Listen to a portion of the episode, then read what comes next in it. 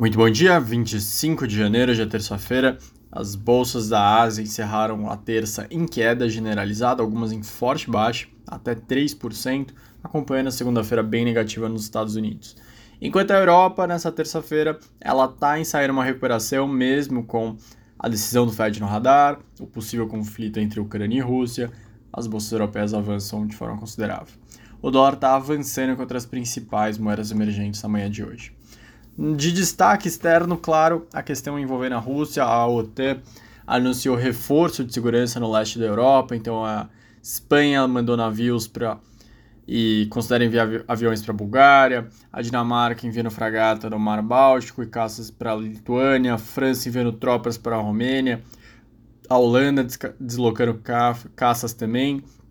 Estados Unidos afirmou que está analisando envio de soldados e equipamentos militares para o leste europeu e países do Báltico. Então a decisão é bem distinta do que estava sendo declarado ao longo do mês pelos Estados Unidos sobre não provocar uma reação russa, diante das notícias de que está bem iminente uma possível invasão que poderia acontecer de forma muito acelerada, com a Rússia colocando cada vez mais militares na fronteira com a Ucrânia. Obviamente isso mexe bastante com o preço de ativos, principalmente questão de preço de petróleo, que em momentos de conflitos maiores tende a subir bastante, momentos de maior incerteza geopolítica.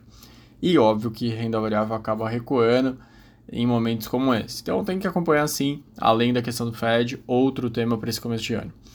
Saindo um pouquinho da esfera geopolítica, indo para os indicadores econômicos, na Alemanha uma surpresa, o sentimento das empresas subiu de 94,8 para 95,7 no mês de janeiro, depois de recuar por seis meses consecutivos, segundo o Instituto IFO. A expectativa ele ficou acima do. A expectativa dos analistas era 94,7, então veio um pouquinho acima. Olhando para as expectativas e pela a situação atual, as expectativas melhoraram de 92,7 para 95,2, enquanto a situação atual piorou levemente, 96,9 para 96,1, faz todo sentido. Com o Omicron, as pessoas entendem que hoje não está tão bom, mas eles entendem que realmente vai ser passageiro, não vai afetar tanto quanto outras ondas, então estão mais otimistas adiante. Aqui no Brasil, a confiança do consumidor da FGV ela caiu 1,4 no mês de janeiro para 74,1 pontos, lembrando que acima de 100 otimismo, então está mais pessimista ainda. A parte de situação atual subiu meio ponto para 66,1, enquanto as expectativas caíram 2,7 para 80,7. Agora, o grande desdobramento veio uma surpresa. Olhando pelas faixas de renda, as faixas mais baixas, aqui recebem até R$ 4.800 mensais por família, melhoraram a confiança e a piora veio a, nas acima de R$ 4.800, com destaque para as que recebem acima de R$ 9.600, que caíram 3,6.